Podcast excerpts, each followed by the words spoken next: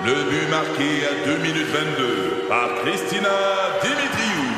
Avec l'aide de Sebastiano Brunet, Lucie Beaulieu, Tarek Malki, Jenny Agostino, Edith Chen, Emmanuel Jean-Pierre. Au hockey, comme en immobilier, pour réussir, ça prend toute une équipe. Et avec vos 5000 courtiers Remax, la force du réseau roule pour vous. Remax est heureuse de s'associer à Martin McGuire et Danny Dubé pour vous présenter le tout nouveau balado Bon Match. C'est 23. Vous aimez les voitures? Vous êtes intéressé par l'industrie automobile, la transition électrique? Vous voulez être au courant des nouvelles tendances sur le marché? Voici Ça tient la route avec Benoît Charrette et Alain McKenna. Et oui, on est revenu en studio cette année, euh, cette année, cette, semaine, C'est- oui, c'est vrai, c'est vrai dans les deux cas. C'est vrai dans les deux cas. Vous l'aurez peut-être marqué par, on s'excuse un peu pour la qualité du son. Faire des émissions à l'extérieur, c'est pas toujours évident. Et là, euh, on arrive à peine de l'extérieur. Je débarque littéralement du salon de l'auto de New York. Euh, je vais vous en parler dans mes petites nouvelles. Mm-hmm. Euh, Alain Mécana, salut. Bonjour Benoît. Alors Alain, on était toi et moi ensemble au CX90, on était toi et moi ensemble au Ioniq 6. Exact. Euh, là, les embargos ont levé. Euh, On en a parlé un peu. On va parler du CX90. Moi, entre-temps, je suis allé essayer après ça la Prius Prime. Euh, Toyota Prius Prime, le nouveau modèle. Oui. Et on avait au même lancement un deuxième modèle qui était le Toyota Corolla Cross hybride. Oh, Euh, fort intéressant d'ailleurs. d'a- Ben, j'imagine. Vous pouvez aller sur annuelauto.ca. Là, il y a des textes pour tout ça qui ont euh, les embargos ont été levés. Alors, on va vous parler de tout ça. On va parler avec Daniel Ruffiange, notre collègue aujourd'hui, parce que Daniel a un L'auteur. livre. L'auteur, Daniel oui, oui, absolument. Daniel, ça. Daniel est auteur, évidemment, depuis des années pour l'annuel d'automobile, mais là, Mhm. Euh, sa passion à Daniel, c'est les voitures vintage, les voitures d'époque. Mhm. Et euh, il s'est commis dans un livre euh, qui parle, en fait, de voitures de Californie. Parce qu'on le sait, la Californie, c'est le berceau euh, d'à peu près toutes les cultures, les tendances, les modes automobiles. beaucoup de studios de design, il y a beaucoup d'héritage. Voilà, Ouais, qui et, et la beauté de la Californie, les autos ne rouillent pas. On peut voir des autos de 30 ans, 40 ans sur la route. Ça, ça sont fait dans- rêver. Hey, écoute, non, mais sans blague, on Oui, oui. voit beaucoup d'autos qui sont dans un état de conservation impressionnant. Mhm. Puis les gens, là, c'est pas des musées, là. Les gens roulent ça tous les jours. Ils ont acheté ça neuf en 1980, puis crime, euh, 43 ans plus tard, l'auto est toujours sur la route, roule Ouais. toujours. Alors Daniel a été faire un pèlerinage euh, et il a tout mis ça, il a consigné ça dans un livre euh, qui est en vente depuis le 5 avril, donc euh, qui, qui vient Cette tout semaine, juste de ben sortir oui. cette semaine. Et il va venir nous parler de ça, d'où est venue son inspiration et comment tout ça euh, va se passer. Alors, Oui. euh, donc, hey, nouvelle, on parle de nouvelles. Qu'est-ce que tu as au menu cette Oui, semaine? ben je, je, je scoop un peu ton essai euh, parce qu'on on a appris euh, plus tôt cette semaine qu'il était possible, qu'il sera possible de parcourir 200 km avec un seul litre d'essence à bord de la Toyota Prius Prime, qui est quand même pas rien. J'ai dit Prius, hein, c'est drôle, la Prius. Euh, c'est une caractéristique qui va faire rêver, bien sûr, plus d'un amateur de véhicules peu énergivores. Euh, en fait, Toyota a dévoilé là, plus tôt cette semaine les consommations officiellement homologuées selon le cycle européen euh, WLTP de sa nouvelle Prius Prime. Et euh, disons que Toyota relève la barre. Là, on parle de entre 0,5 et 0,7 litres au 100 km en moyenne. Dit autrement, la nouvelle Prius Prime ne consommerait, selon le cycle de conduite européen, ça c'est important, c'est comme un astérisque qu'on peut pas éviter de oui, oui, oui, il faut, le dire parce que on- les Sont- gens sont- qui pensent savoir ça ici généreux. rêvent en couleur. Là, oui. Ouais, donc, à peine plus d'un litre d'essence pour faire 200 km. Ça soulève la question, mais pourquoi est-ce que Toyota s'embête à produire des hybrides branchables et s'oppose à l'électrification des véhicules si sa technologie est aussi performante? Euh, et justement, ben, c'est parce qu'il coûte à peu près autant d'acheter... euh, et, et ça soulève une double question, en fait, parce que ça coûte à peu près la même chose d'acheter une Kia ou une Hyundai tout électrique. Ouais. Est-ce que ça va coûter pour acheter une Prius ou une Prius Prime? Euh, alors là, ce que Toyota fait, c'est qu'elle rend sa voiture plus séduisante que la génération précédente par beaucoup. Euh, Toyota espère que la publication de ces données-là de consommation là, vont convaincre les clients qu'il est plus sûr, entre guillemets, d'acheter une Prius Prime qui peut se déplacer en mode tout électrique sur une distance qui est évaluée à 85 km par, par charge, toujours selon le cycle WLTP, mais qui peut aussi se déplacer sur de bien plus longues distances avec un moteur à essence qui rassure bien des gens euh, qui craignent la fameuse euh, batterie morte. Euh, rappelons que la Prius Prime 2024 va être propulsée par un moteur 4 cylindres de 2 litres qui fait 152 chevaux et qu'il est jumelé un groupe électrique de 163 chevaux. Et tout ça mis ensemble, ça s'additionne pas comme tel, là, mais la puissance totale combinée maximale est de 223 chevaux. Euh, maintenant, si vous demandez si la Prius Prime affiche la consommation d'essence la plus faible sur le marché, sachez qu'il existe en Europe une version à moteur diesel hybride branchable. C'est une longue phrase, ça, mais du GLC de Mercedes-Benz, le GLC 300DE, qui affiche la consommation la plus basse, euh, consommation moyenne homologuée de 0,4 litres au 100 km avec du diesel, évidemment, on se comprend. Euh, il est important de préciser aussi que la consommation réelle de la Prius Prime va beaucoup varier selon l'usage que vous Bon, allez en faire. Voilà. Euh, ça, c'est évidemment, c'est ça prend en considération le fait que votre batterie est toujours chargée, que Exact. vous roulez dans les normes euh, à des températures X et Y. Faut pas s'attendre à faire ça euh, tous les jours de l'année, surtout pas l'hiver, et surtout pas si votre batterie est pas en pleine charge. Il y a beaucoup de facteurs, mais effectivement, euh, et, et c'est drôle parce que tantôt, quand je vais en glisser un mot dans mon essai, Mm-hmm. euh, j'ai eu une euh, très longue conversation avec le vice-président de Toyota Canada, Stephen Beatty, Oh oui. euh, qui est là depuis des lunes. Bon, lui, c'est un dur de dur de chez Toyota. c'est un Ouais. Dur de dur et, et chacun a sa théorie, mais Toy- vrai. Toyota Quand tu dis ça, je pense à Stephen tout de suite. si on veut éliminer rapidement Mhm. Euh, des du GES, euh, du gaz à effet de CO2, serre, ouais. l'hybride est pour le moment une bien meilleure solution parce qu'on le fait sur l'ensemble de nos modèles, c'est instantané et ça permet de vendre un véhicule moins cher que ce qu'on vend dans l'électrique. Et sur une plateforme globale, on atteint des objectifs beaucoup plus rapidement. Bon, je pense que ça se défend parce qu'il nous a démontré la théorie en l'expliquant.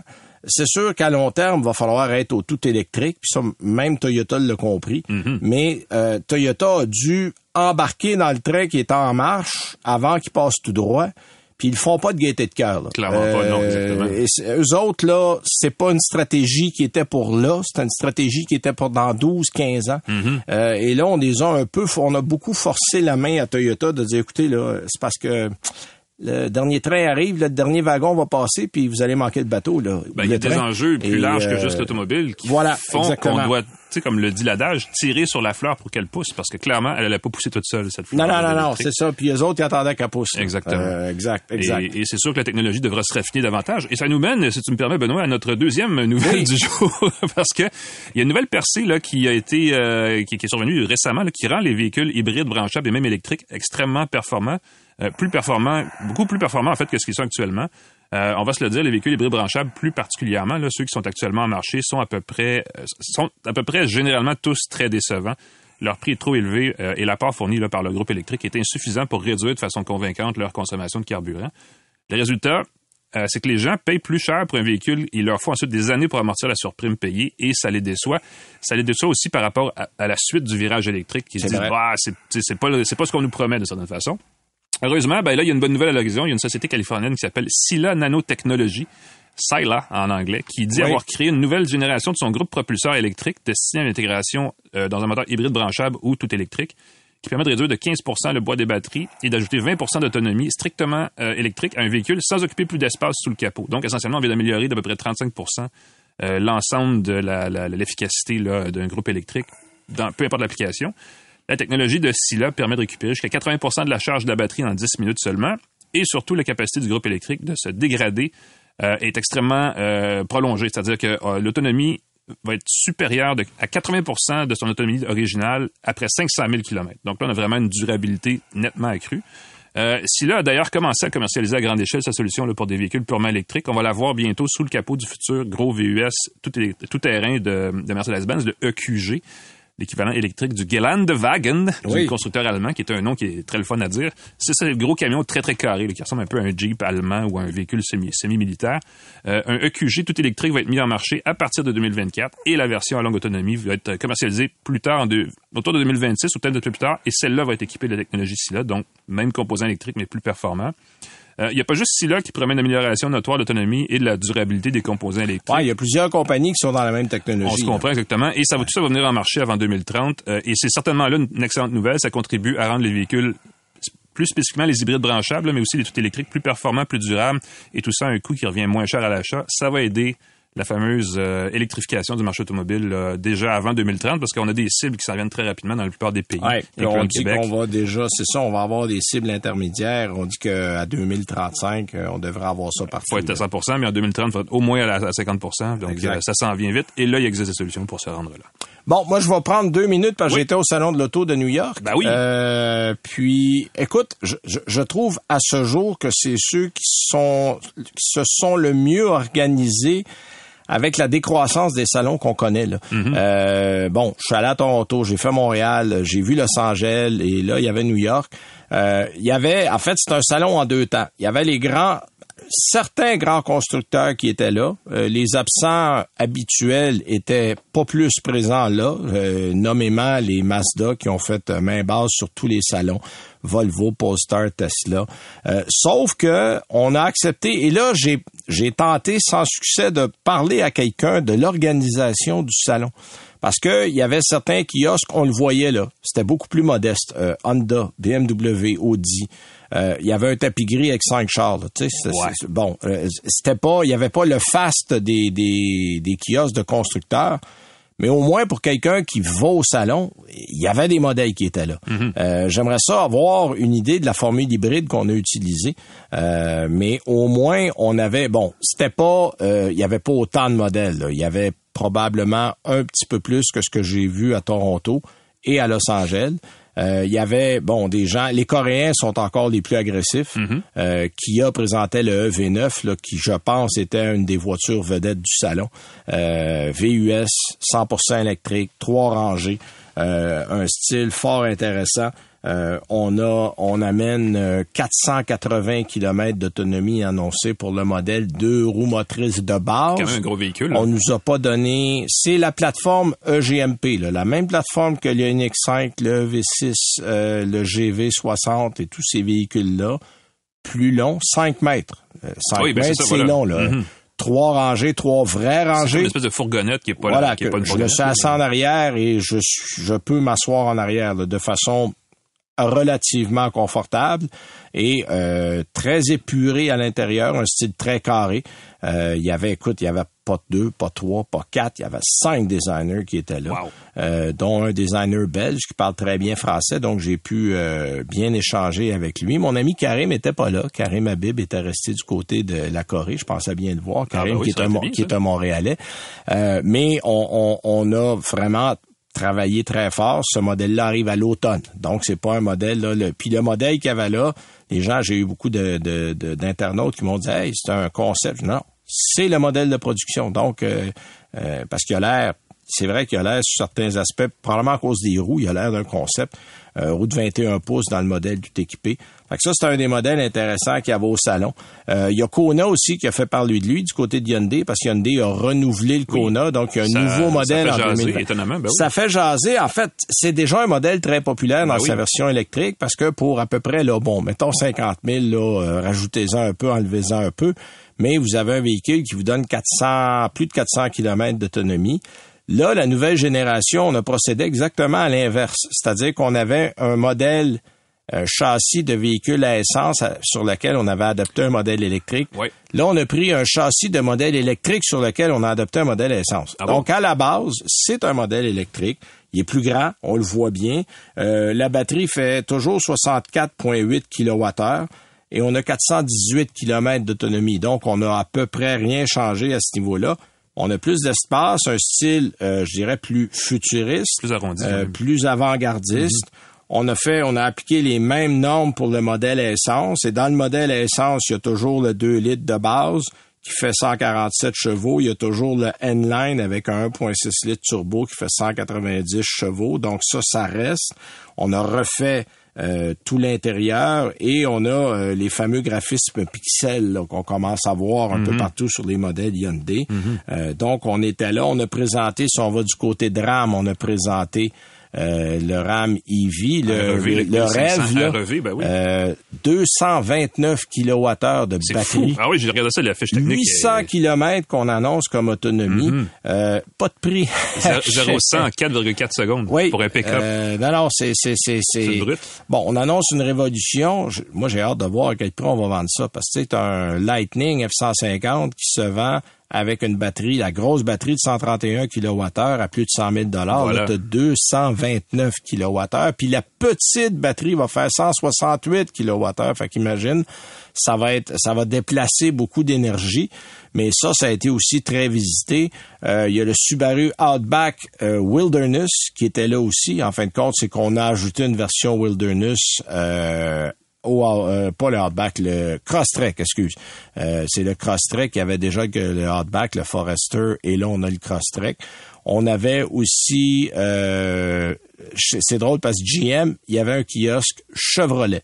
Il n'y Ah avait bon? pas de kiosque Buick, pas de kiosque Cadillac, il y avait un kiosque Chevrolet. On avait amené le Silverado qui était là d'un coin. Et modestement, parce que Chevrolet n'a pas eu de présentation, il y avait le nouveau Trax. Mais qui était là, d'un coin. Comme ça. Qui- comme ça. Euh, allez le voir, mais il n'y avait pas de présentation. Écoute, les présentations se sont résumées à l'avant-midi. Euh, il y en a eu je- cinq, je crois, euh, ou six, peut-être, là, je me trompe, parce que Nissan donnait un petit peu, là, c'était, comme la pause semi-lunch, Ah là, oui. entre parenthèses, mais, mais, mais Nissan avait rien. Euh, puis un Chrysler avec un vestibule. Exactement. de l'auto. Puis euh, bon, Jeep avait aussi des présentations parce qu'on a retravaillé le Wrangler. Bon, évidemment, le Wrangler, c'est un modèle légendaire. C'est toujours difficile de refaire un modèle Ouais. légendaire. Il est changé, mais modestement. Et euh, mais quand même, on voit l'arrière, les lumières. Et là, il y avait eu la présentation, ils appellent ça le Easter Parade. Là, tous les modèles euh, Jeep étaient à Moab, bon, euh, dans le dans l'Utah, euh, pour ceux qui savent pas où est Moab.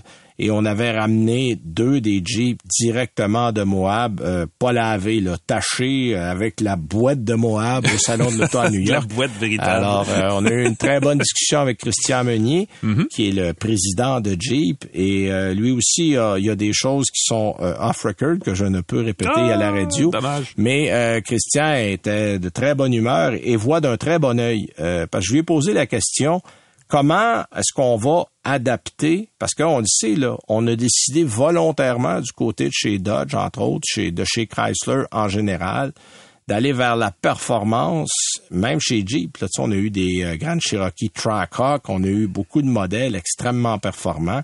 Puis j'ai dit, comment est-ce que vous allez ramener une clientèle vers l'électrique? Il dit, c'est simple. Il dit, les gens chez nous veulent de la performance. Puis il n'y a rien qui marche plus qu'un véhicule électrique. On va ramener, il dit, en- le, notre- le modèle le plus vendu, et, je me rappelle plus s'il m'a dit les derniers six mois ou dans la dernière année, c'est le Wrangler 4xE.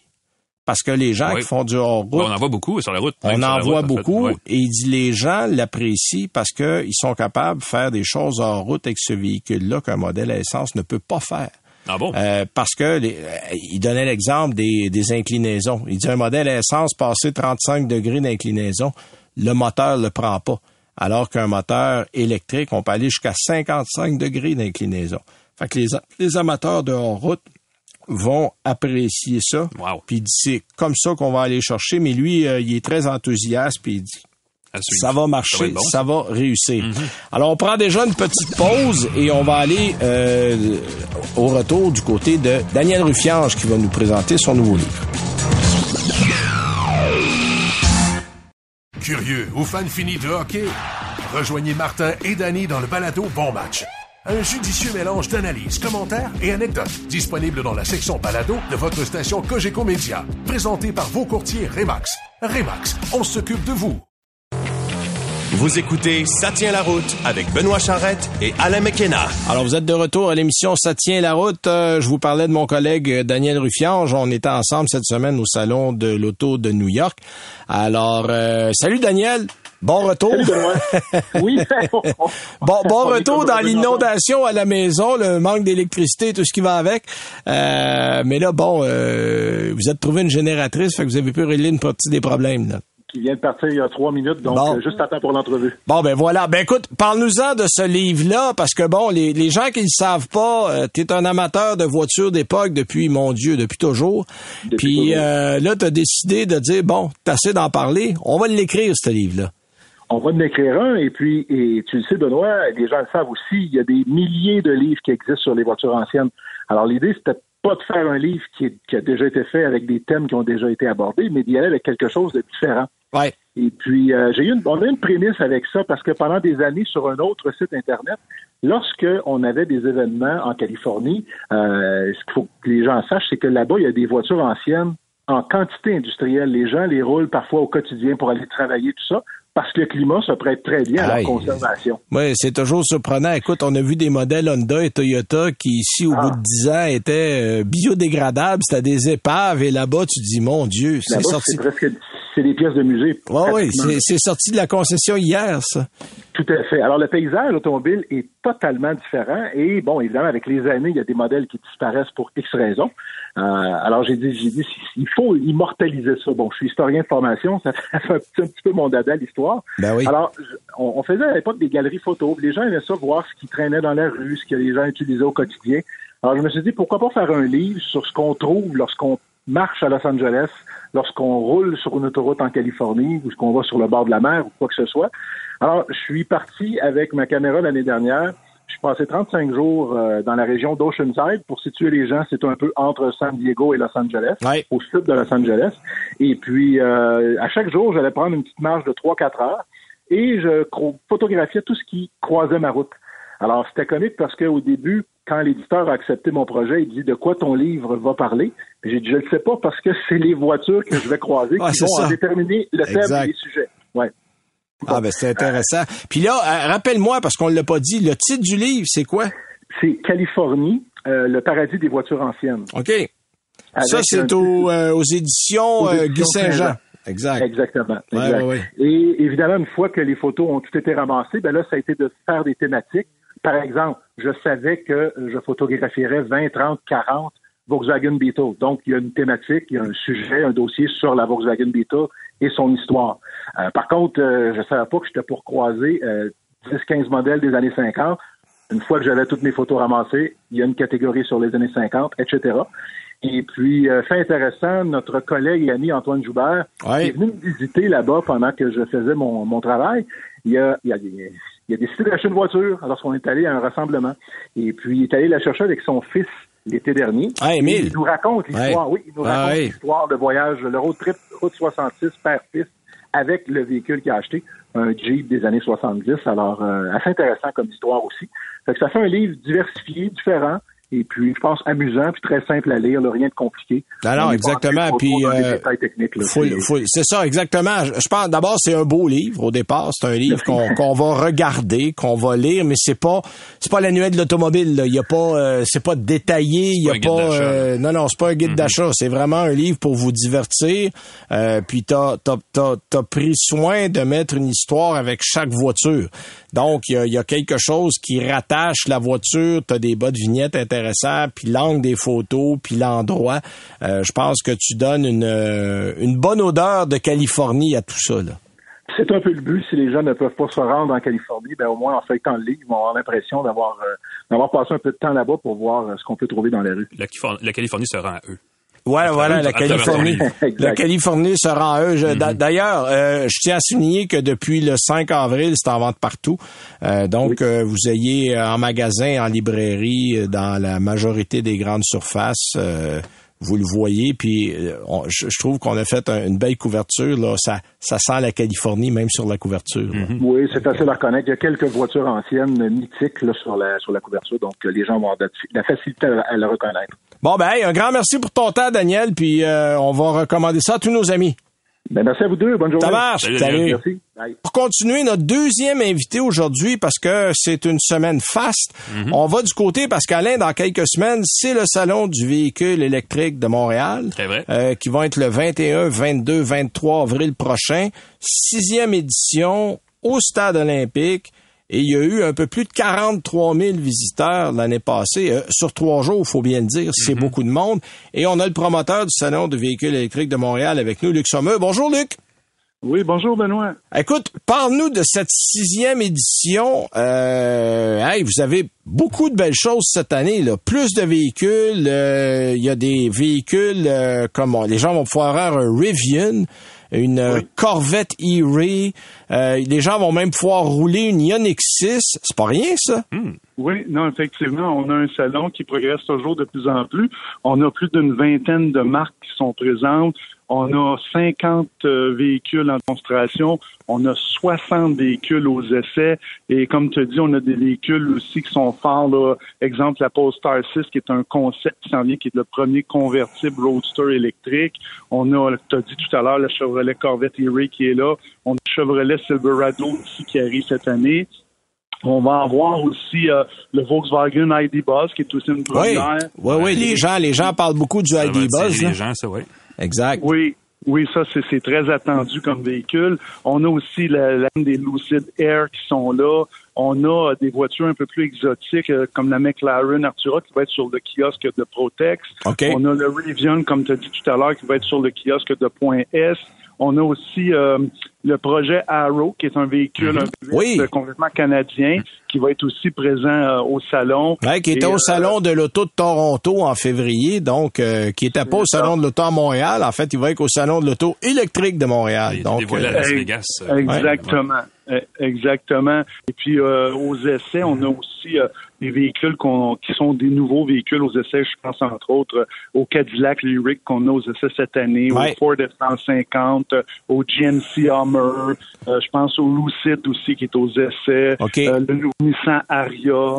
Euh, on a le Subaru Solterra aux essais cette année. On a les VinFast aussi.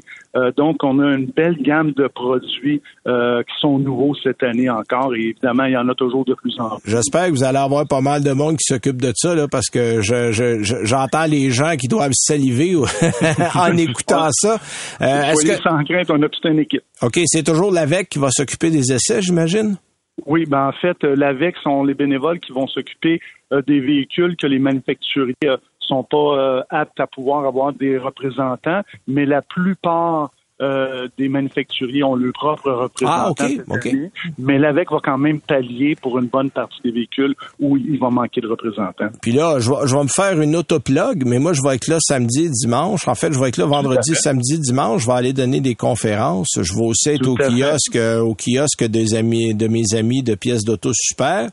Et Oui. chose intéressante, il n'y a pas juste des autos, parce que vous avez Non. aussi des vélos, vous avez Oui. des équipementiers, des fournisseurs de matériel électrique. C'est, Oui. vraiment là. C'est, puis, il y en a plus que l'année passée. Parle-nous un peu de ce qu'on retrouve aussi là. Ben, en fait, en plus des autos, on a toujours euh, ce qu'on appelle les petits véhicules, là, les vélos, les motos, les scooters, les trottinettes. On a cette année aussi une moto marine, une motoneige qui vient de chez Taiga. On a évidemment on a évidemment aussi tous les, les représentants de bornes de recharge, les électriciens, euh, les associations comme le CAA. Donc, les gens viennent au salon chercher de l'information sur tout ce qui est à mobilité électrique et non pas uniquement sur l'automobile. C'est sûr que l'automobile occupe une bonne partie, je dirais 50 à 60 du salon, mais le restant, c'est tout ce qui est à mobilité élec- électrique et tout ce qui va avec la mobilité électrique aussi. OK, ah ben c'est bon. Euh, écoute, j'ai moi je trouve ça intéressant parce que et, et j'étais même un peu surpris de voir que c'est le salon du véhicule électrique le plus important en Amérique du Nord. Tout à fait. Il faut comprendre que quand on dit c'est le salon le plus important, on parle du salon grand public. On parle pas de trade show. Là. Oui, oui, Mais oui. Le salon grand public. On n'est pas on grand n'est en pas au. CES là. euh, Tout à fait. Puis on n'est pas ce que au je on n'est pas non plus Oui. à- au euh, B29 puis tout ça. Ouais, ben Euh, c'est ça. Mais euh, oui. salon grand public, parce que bon, ces salons-là à Las Vegas, c'est des salons, ce qu'ils appellent des trade shows, c'est des salons Oui. pour les professionnels de l'industrie, donc le grand public n'y va pas là. Mais là, on est toujours au stade olympique. Exactement. Oui, c'est toujours au stade olympique. On occupe 204 000 pieds carrés. Donc, c'est la plus grande surface en une seule salle euh, à Montréal et même, je dirais, euh, au Québec. Ouais. Et euh, on, on, on grossit tout le temps. là. Évidemment, euh, les prochaines euh, on songe à agrandir par en temps. Il y avait des gens au salon de l'auto de euh, de Montréal en janvier qui étaient jaloux de, d'utiliser- de pouvoir Oui. utiliser le stade comme ça pour une exposition automobile. C'est assez intéressant. Ah ouais, puis Oui, c'est puis on dira ce qu'on voudra, c'est le fun quand t'as un grand plancher parce que Ben oui. tu sais tu peux aller d'un kiosque à l'autre, revenir sur tes pas, retourner voir parce que les gens qui vont là, surtout en ce moment parce que c'est tellement difficile d'essayer des véhicules, euh, de mettre la main sur un véhicule, souvent on achète via internet, euh, le concessionnaire nous appelle puis bon monsieur madame votre voiture est arrivée puis on l'a pas tu sais, on l'a pas physiquement vu, on l'a pas senti. Euh, là, les gens vont pouvoir aller regarder, euh, S'asseoir dedans, dedans, exact. Oui. Puis ça, c'est le fun parce que des gens, là, moi, écoute, j'y vais souvent, puis il y a des gens qui arrivent le matin, puis ils partent, faut, faut quasiment sortir en poussant dessus le soir. Les gens euh, apprécient. Fait que ça, ça va être intéressant. Donc, on rappelle les dates, Luc, c'est le 21, 22, 23 avril. Euh, donc, c'est c'est dans, dans, dans deux semaines, là, c'est c'est- c'est tout près. Deux semaines et demie. Tout à fait, Exact. Puis euh, c'est au stade olympique, donc euh, c'est toujours facile le stade. On y va en métro. Euh, Il est pense- Ah oui, je Ouais. pense que le métro c'est encore la meilleure solution pour aller au stade. Sinon, il y a beaucoup de, veulent- Il y a beaucoup de Ouais, stationnements prendre un auto. véhicule, Il y a beaucoup de c'est ça, ce Ouais, que ouais, dire. Il y Ça, a beaucoup de euh, stationnements pour les gens qui veulent y aller en auto. C'est beaucoup plus facile que le centre-ville, on oui, peut le tout dire. à fait. Ben, un grand merci, Luc. Puis nous, on va se revoir là. Puis j'invite les gens à venir faire un tour. Euh, Moi, je serai là pour répondre aux questions des gens. Et j'aurai mon livre sur les véhicules d'occasion entre les mains aussi. Ben, ça sera au plaisir de te rencontrer, Benoît. On va être là toute la fin de semaine. Un grand merci, Luc. Ben, merci. À bientôt. Alors, c'est Luc Sommeux qui est le promoteur officiel du Salon du véhicule électrique de Montréal, qui, je le rappelle, sera là euh, au Stade olympique le 21, 22, 23 avril prochain. Alors, nous, on va à la pause et on revient avec nos essais routiers. Curieux ou fan fini de hockey? Rejoignez Martin et Danny dans le balado Bon Match. Un judicieux mélange d'analyses, commentaires et anecdotes disponible dans la section balado de votre station Cogeco Média. Présenté par vos courtiers Remax. Remax, on s'occupe de vous. Vous écoutez Ça tient la route avec Benoît Charrette et Alain McKenna. Alors, c'est le temps de parler de nos essais routiers. Écoute, Oh oui. euh, toi et moi, là, on en a fait euh, quelques-uns en commun dans les dernières semaines. Je vais te laisser partir, puis je pense qu'on va se compléter parce qu'on a pas mal, tous les deux, roulé ça. Oui, ben on a euh, surtout parlé, euh, on a essayé le Mazda CX-90 euh, Ouais. à, euh, à San Francisco. Et c'est quelque chose parce que c'est pour Mazda, c'est un véhicule à la fois euh, important dans la gamme, c'est un gros VUS, hein, mais il y a aussi euh, la partie hybride branchable qui va m'intéresser un petit peu plus. Euh, Mazda, Ah, ben, quand même, euh, m'a- m'a faire ça. Parle-moi, parle-nous du PHEV, m'a te parler du moteur essence. moi. C'est une excellente idée. Euh, Mazda, on le sait, a résisté autant comme autant au courant d'électrification du secteur automobile. hein. C'est- Il y a l'MX-30, mais on s'entend que la MX-30, c'est un petit VUS dont l'autonomie euh, est, est- est- est risible. C'était juste pour arrêter de payer des crédits carbone qui ont fait. Bon, euh, Exactement. j'ai dit- ça fort. Excusez. Dire ces choses-là.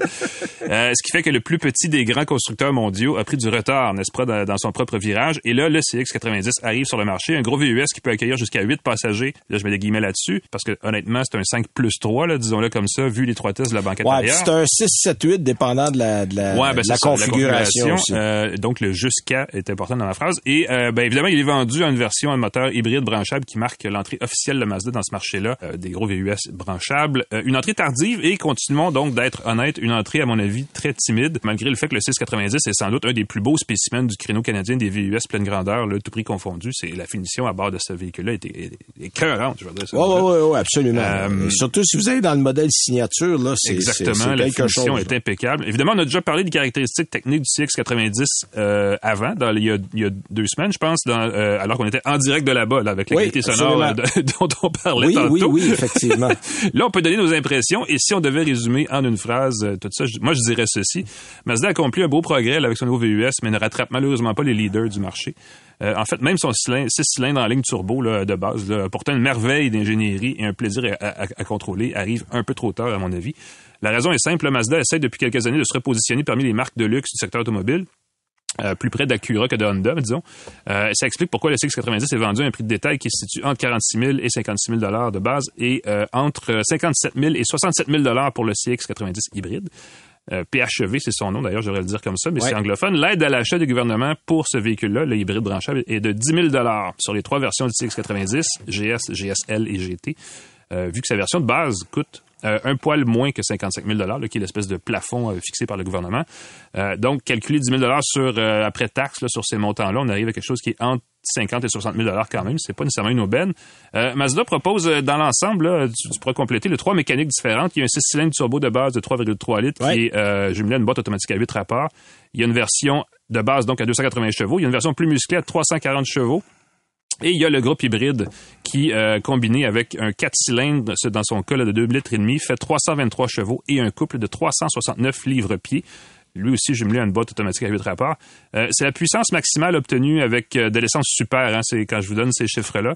Euh, cela dit, Mazda euh, dit qu'on peut aussi, et tant mieux pour tout le monde, faire le plein d'essence avec de l'ordinaire, donc ça coûte moins cher, mais Oui, on mais perd vous un petit peu de la puissance de pointe. 280 chevaux. Ton 280, c'est ça. C'est pas un autre moteur, c'est le même moteur à l'essence ordinaire. Oui, oui, c'est ça exactement. On- Ah, ça ouais. dégrade la, la pointe, puis c'est pas une grosse perte, c'est l'affaire de 5-6 chevaux, là, mais c'est quand même c'est quand même à noter pour ceux qui sont pointilleux sur ce genre de choses-là. En mode tout électrique, là, Mazda parle d'au moins 42 km pour l'hybride branchable. Euh, à San Francisco, là où on l'a essayé, euh, des collègues se sont rendus jusqu'à 56 km en tout électrique. Euh, Tu sais, j'ai fait 48, moi. ben, tu vois, donc c'est quand même une bonne euh, une bonne affaire. Moi, je l'ai essayé malheureusement. Je, je revenais de notre destination quand je l'ai essayé et c'était beaucoup d'autoroute. Donc, j'ai pas eu le mode tout électrique sur sa Ouais, longueur ben, c'est ça. En fait, on, on le proposait sur un parcours, évidemment. parce qu'il était recommandé d'essayer Mazda en fait, c'est ça. Mazda fait ça à l'avantage du véhicule, c'est-à-dire que le parcours, il y avait un parcours qui durait deux heures et demie, Mm-hmm. puis il y avait un parcours qui durait une heure et demie. Le parcours de deux heures et demie avait plus d'autoroutes, plus long. Et le parcours d'une heure et demie était surtout sur des routes secondaires. Ouais. Et Où a- on arrêtait, on passait dans des villages et ce qui a favorisé une meilleure autonomie. Mazda a eu la bonne idée de créer trois, trois modes de conduite qu'on peut sélectionner facilement avec un petit bouton au-dessus de la transmission qui fait de- on peut justement gérer si on veut tout électrique euh, au maximum, on le veut moitié-moitié ou on veut réserver la batterie pour plus tard. Euh, pour l'avoir c'est en mode normal, j'ai fait baisser la consommation moyenne avec une batterie pleine aux trois quarts là, à 6 litres au 100 km. Ouais. Euh, je trouve ça un peu élevé. Euh, et une fois la pile à plat, donc quand j'ai utilisé toute l'électricité euh, que je pouvais et que ça continuait qu'on fonctionnait en mode semi-hybride mais plus, léger, la moyenne est remontée à 8 litres au 100 km. C'est un gros VUS. Le 8 litres au 100 sur un hybride normal, j'aurais trouvé ça exceptionnel. Dans ce cas-ci, c'est correct. Mais le 6 litres au 100 avec le, la version branchable, je trouve ça élevé. Donc, la meilleure combinaison, évidemment, c'est euh, de considérer ce véhicule-là en faisant très peu de millage, très peu de kilométrage, en fait, euh, entre deux destinations pour le brancher le plus souvent possible pour réduire sa consommation. Exact. Parce que dans ce créneau-là, il y a des VUS comparables qui font entre 2 et 3 litres au 100 km. Ouais, puis malheureusement, à ce chapitre-là, Mazda est un petit peu à la traîne encore parce que 42 km, tu sais, les bons font 60 Ben et voilà, plus. ben voilà. Tu sais, on est à 70 dans quelques très rares cas, mais à 42, on traîne un petit peu de la patte. La bonne nouvelle, c'est qu'on a fait mieux. Donc, c'est un- vrai 42. Là, c'est pas un 36 ou un 34. Puis San Francisco, il faisait pas là, c'était pas 26 au milieu de l'été. Là, il faisait 12, 11, 12 la, degrés. La température de, de, de San Francisco typique. Oui, oui, exactement. Et oh, vous, vous, vous- ceux qui le savent, ceux qui sont déjà allés le savent, c'est pas une, pas une ville plate. Il y a beaucoup de montées de descentes, il y a des Oh, côtes en masse, oui, donc oui, il y avait beaucoup de conditions. Absolument. Euh, il y a, au niveau de la conduite, c'est un véhicule super bien intégré. C'est malheureux parce que si le groupe électrique avait été plus performant, ce véhicule-là serait un coup de circuit parce que la conduite est super intéressante, très, Ouais. très typique de Mazda. C'est un véhicule qui est très bien intégré au niveau du groupe propulseur. Euh, la conduite est le fun, un petit peu lourd quand même, évidemment. Il y a beaucoup de matériel Ben, à bord, on le s'entend. poids, effectivement, Euh, le poids, puis surtout la batterie. Il faut quand même le, le- le souligner. La batterie a fait 17,8 kWh, donc c'est assez lourd. Euh. Mais euh, la puissance est bonne. Non, on, a, exactement. on a 323 chevaux en hybride avec 369 livres-pieds de couple. euh, toujours avec de l'essence sans plomb. Oui, dans ton cas, exactement. Super sans plomb. là. Alors, euh, non, non, il y a, il y a, il y a, y a, euh, il y a un côté extrêmement intéressant dans la conduite. Moi, je dirais que j'ai mieux aimé le six cylindres. Si on met de côté le côté électrique, Oui. je trouve que le six cylindres a du caractère. C'est un six cylindres en ligne. Puis c'est pas un hasard qu'on a un six cylindres en ligne. C'est ce qu'il y a chez BMW, c'est ce qu'il y a chez Mercedes. Et les modèles signature, parce que le signature est uniquement dans le modèle à essence. On ne le retrouve pas dans le PHEV. Exact. Et ce modèle-là, qui est à 63 300, se compare avantageusement à une série 5 euh, X5 chez BMW, à un GLE pratiquement du côté de chez Mercedes. Et euh, il n'y a pas de sacrifice, là. C'est pas moins bien équipé, c'est pas moins beau. Puis le moteur sonne. Et Mazda a cette grande qualité d'avoir des véhicules qui sont extrêmement agréables à conduire. Alors de ce côté-là, seul, seul bémol dans le modèle à essence, les pneus. C'est des pneus Falcon de Ouais, 21 ouais, pouces ouais, qui arrivent avec ce véhicule-là. C'est un pneu très performant, les Falcon, mais c'est un pneu très dur. Euh, et on a, chose assez rare, on a trouvé des mauvaises routes en Californie. Euh, on a eu une partie des routes secondaires qui Ouais. étaient dans des villages. Et quand on avait là, des routes inégales avec quelques trous, là, ouf, Ben, ça, la ville ça euh, a des routes maganées aussi, la ville de. San Francisco. Euh, Ça aussi, c'est, alors ça, ça, j'ai ouais. trouvé que moi, personnellement, j'irais chercher un pneu euh, comme du Michelin ou un pneu, euh, un Pirelli qui va donner la même adhérence, mais qui est beaucoup confortable, plus confortable à rouler. Euh, Vois-tu, j'ai quand même, avec un 3.3 litres, il y a une hybridation douce. Là. Il y a un système de 48 volts, puis j'ai été capable de finir ma journée avec une moyenne qui était tout juste à un poil au-dessus de 9. Euh, J'étais à 9.1 ou 9.2 considérant que tu as 340 chevaux avec un six cylindres en ligne dans un véhicule qui est quand même massif, euh, je trouve ça très correct. Mais pour donner une idée, j'ai fait dans les euh, Audi comparables euh, avec un Q7 euh, pour en nommer un et avec BMW, j'étais autour de 8,5. Alors, il y, a, il y, a, y, a, y a y a une pointe de marge peu là, un petit peu plus haut, mais quand même, on est dans les bonnes normes et surtout, on est beaucoup moins cher. Tu sais, les gens disent c'est Ouais. 63 000. Oui, mais vous êtes à 20 000 de plus si vous allez dans de l'allemand Et honnêtement, euh, vous perdez strictement rien dans le Mazda. Il y a juste pas un logo allemand, mais c'est extrêmement agréable à conduire, puis c'est tout aussi plaisant. Ben, je vais ajouter un truc, euh, et ça vaut pour tous les, les- les- toutes les variantes du CX-90, c'est le système multimédia Mazda Connect, qui malheureusement, là aussi, est un peu en retard sur ce que font euh, Ouais, la ça, plupart d'autres ça, fabricants. ça, Euh, c'est mon autre point négatif. Parce qu'on l'a essayé, surtout dans un contexte urbain où bien des collègues se sont perdus en ville parce que le système de navigation était incomplet. Moi, j'ai eu deux occasions, trois occasions en fait où le système a duré être réinitialisé parce qu'il il gelait,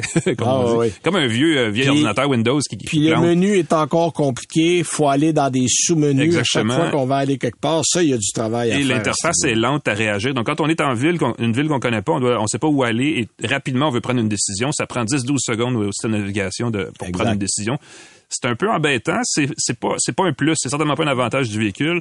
On peut oublier ça un peu en mettant la version sans fil de CarPlay ou d'Android Auto, mais c'est pas, euh, c'est pas au niveau de ce que Mazda probablement souhaiterait avoir pour être comparable à des marques comme Audi, comme tu le disais tantôt. Mais cela ne nous empêchera pas d'en acheter un. Ça, si vous avez dans cette catégorie de véhicules-là, Mhm. franchement, ça va être un bon modèle. Écoute, Alain, il nous reste trois minutes. Oui. On part-tu du Ioniq 6 rapidement? On veut faire ça là. On Faisons faire ça vite. Écoute, moi, je vais te résumer en une phrase parce que c'est mon truc en ce moment. Pour moi, c'est le véhicule, c'est la, la voiture, pas le véhicule, c'est la voiture de l'année 2023. Euh, J'ai hâte de voir la suite, là, à moins d'une grande surprise. Euh, aérodynamique, bien réussi. Design original. Et c'est une berline! On est-tu content? C'est une berline à C'est quatre une roues motrices, Oui. en plus, faut le dire. Oh oui, Et ils ont réussi, hein, dans les derniers instants de notre essai, ils ont confirmé qu'ils ont réussi à avoir le rabais gouvernemental complet. Donc, ils ont Oui. euh, 7 000 et 5 000. Donc, ils ont 12 000 de rabais sur l'achat d'un véhicule qui coûte 50, euh, en quatre roues motrices, là, 58 000 Donc, on revient à 40 quelque chose, qui est une Hyundai Et en revenant de notre essai, ça a Mhm. été déclaré le véhicule le plus, les véhicules électriques le plus efficace. Ah, ben voilà, en plus, c'est à ça. 14,9, je pense, euh, kilowatts euh, au niveau de la consommation. Donc, c'est vraiment très bas. L'aérodynamisme, évidemment, est excellent sur le véhicule. Mhm. Euh, puis on a, en fait, il y a un modèle à propulsion qui a 225 chevaux, 258 livres pieds de couple. Euh, puis les deux moteurs, eux, offrent 320 chevaux et 446 livres pieds de couple. Voilà. Il est plus lourd. Le modèle le plus équipé faisait 2520 kilos. Alors, vous le sentez dans la conduite. Par contre, ça reste très dynamique, ça reste très nerveux.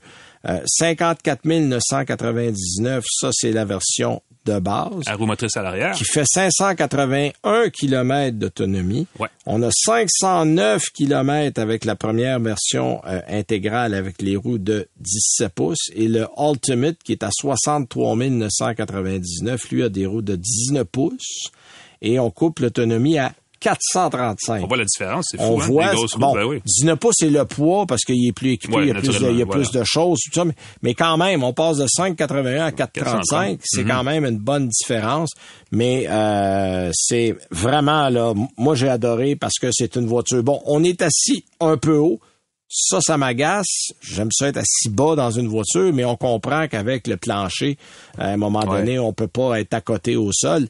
Mais je vous dirais qu'au bout d'une heure, on, on, on fait comme on, on s'y fait là, ça, ça Ouais. va assez bien. C'est un, design polarisant. hein. Des gens aiment ou aiment pas la Ouais. forme très arrondie puis tout ça. Puis euh, faut dire, cela dit, que c'est très original. C'est une voiture iconique parce que la forme, surtout à l'arrière, qui, qui finit très euh, très court et la- la- l'agencement des phares à DEL euh, et des feux arrière à DEL aussi.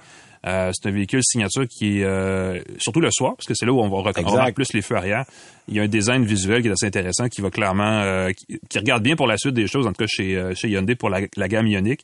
Euh, mais je pense que ce véhicule-là va. Écoute, il disait 2 à 3 000 exemplaires pour le Canada Ouais. pour l'année en cours. Puis il y en a 80 qui vont venir au Québec. Ils sont déjà pratiquement arrivés parce qu'ils étaient, ils étaient au port euh, de Vancouver quand on en parlait, donc ça s'en vient. Alain, je t'interromps parce que c'est Ouais. on a on a plus de temps, il nous reste à peine 15 secondes assez pour te remercier, remercier nos Merci à invités Daniel Ruffiange, Luc Saumur.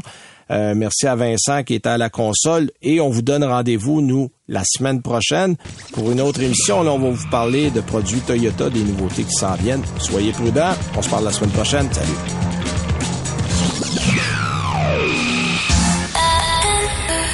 C'est 23. Curieux ou fan fini de hockey? Rejoignez Martin et Danny dans le balado Bon Match. Un judicieux mélange d'analyses, commentaires et anecdotes disponible dans la section balado de votre station Cogeco Média. Présenté par vos courtiers Remax. Remax, on s'occupe de vous.